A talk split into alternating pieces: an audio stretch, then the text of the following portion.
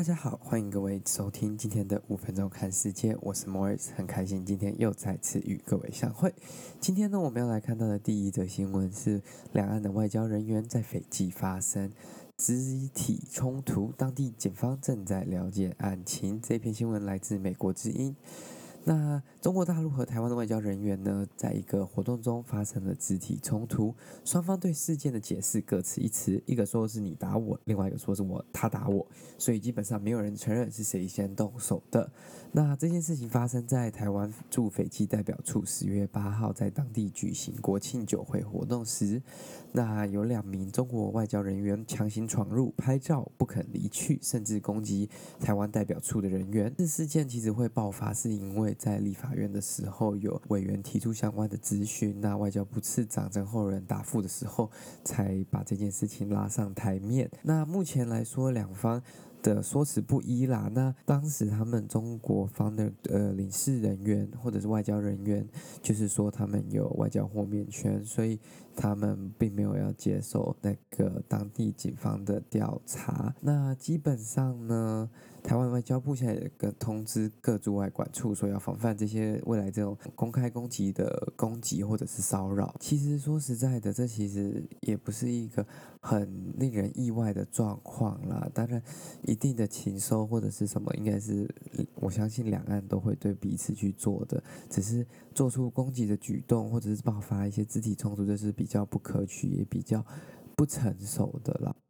还有一点比较神奇的是，我在我们的一些报道上面，其他新闻报道上，其实是有看到说。呃，台湾办事处的同仁已经有向斐济警方报警，但是呢，斐济警方目前表示，目前只收到中国大使馆报案，已遭到台北办事处人员殴打，警方正在了解案情。所以这说辞是不是有点出入，还是说他们也受到了什么样的政治压力或者是外交压力呢？这就让我们继续看下去，接下来这件事会怎么发展？接下来第二则新闻是关于中印最近的边境争端，在十月十九的时候，印度军方说。有一名中国军人迷路过后越境进入了印度所控制的区域。那印度军方将其逮捕，并会在完成程序之后送回中国。那基本上在今年六月，中印在有主权争议的拉达克边境地区爆发冲突之后，双方其实都增加了许多在边境的兵力部署。那其实这也是一种国际形势呃显征，或者是说正在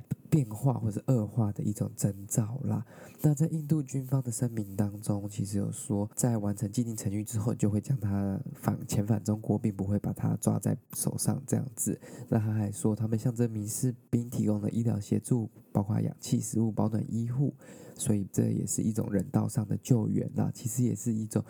代表着情况有比较稍微改善的一种象征。那其实两方的谈判跟会谈，其实最近一次是十月十三号。那其实这次这是第七轮了，前面已经有六次了。那基本上两次方都说两国军队进行了积极有建设性的讨论。那希望呢，我们可以尽快解决这个问题。那实际上这个问题什么时候会被解决，其实也不太确定啊，因为这个也不是近年来才有发生争议的事件跟区域，其实长期性下来其实已经蛮久的争端了。那基本上两国如果没有很诚恳，或者是说很要哪一国想要让步，还是要提出一个比较通盘的解决方案，其实短期内应该是不会有任何的进展，顶多就是